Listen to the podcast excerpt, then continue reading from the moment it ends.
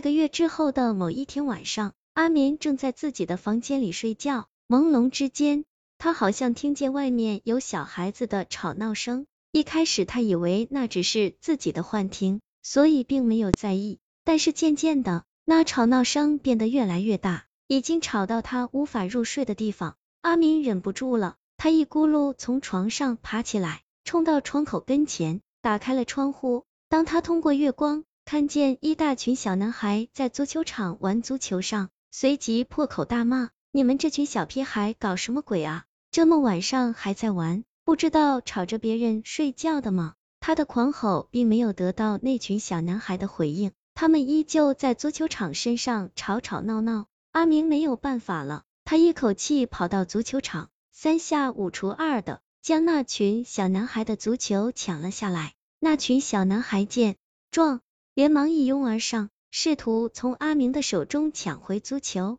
可是阿明大脚一踢，将足球踢得远远的。然后返回了自己的房间里，我看你们怎么踢。阿明躺在床上，得意洋洋的说道。他正要合上眼睛睡觉，冷不防一只异常冰凉的小手突然摸上了他的脸庞。是谁？阿明吓得急忙睁开了眼睛，他发现那群小男孩竟然站在了自己的床边，他们一个个脸色苍白，眼睛不断的滴着鲜血。把足球还给我。刚才摸他脸庞的那个小男孩一脸怒容的说道，他张大了嘴巴，露出两排异常锋利的牙齿，不然的话，我就活活的将你咬死！不要，不要！阿明慌慌张张的说道，他从床上爬起来，跌跌撞撞的走出去，试图将那个足球找回来，但是他找了很久都没有找到。小伙子，黑更半夜的，你在找什么？正当阿明感到害怕之际，那个老头子竟然出现在他的面前，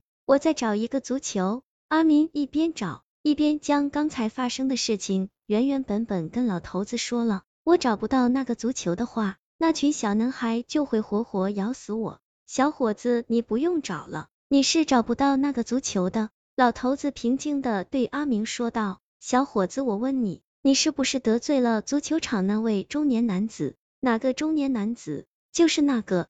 一身烟气、瘦得皮包着骨的中年男子，老大爷，你认识他？阿明惊讶的说道。我前段时间和他在足球场有过冲突，当时我用足球一脚将他踢倒在地上，这下你完了。老头子说道。这个家伙原来是这里的黑社会老大瘾君子，因为吸地优过量，最终死在足球场上。他此后也不得安生。经常出现吓唬在足球场上的人，谁要是见到了他，都要烧给他一大叠冥币。你要是不从，又或者主动攻击他的话，嘿嘿，你从此永无宁日，永无宁日。没有那么夸张吧？阿明说道。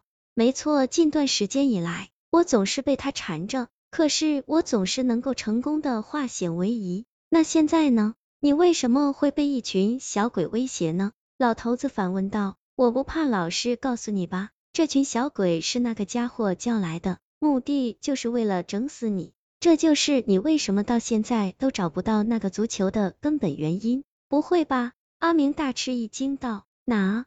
我该怎么办啊？怎么办？当然是烧纸给他赔罪了。于是阿明在老头子的帮助下，第二天买了一大堆冥币，傍晚时分在足球场上烧了。老头子还要求阿明一边烧。一边磕头。当阿明将最后一张冥币烧掉时，他的耳边响起了那个中年男子的声音：“小伙子，以后踢球的时候要给我老实一点。”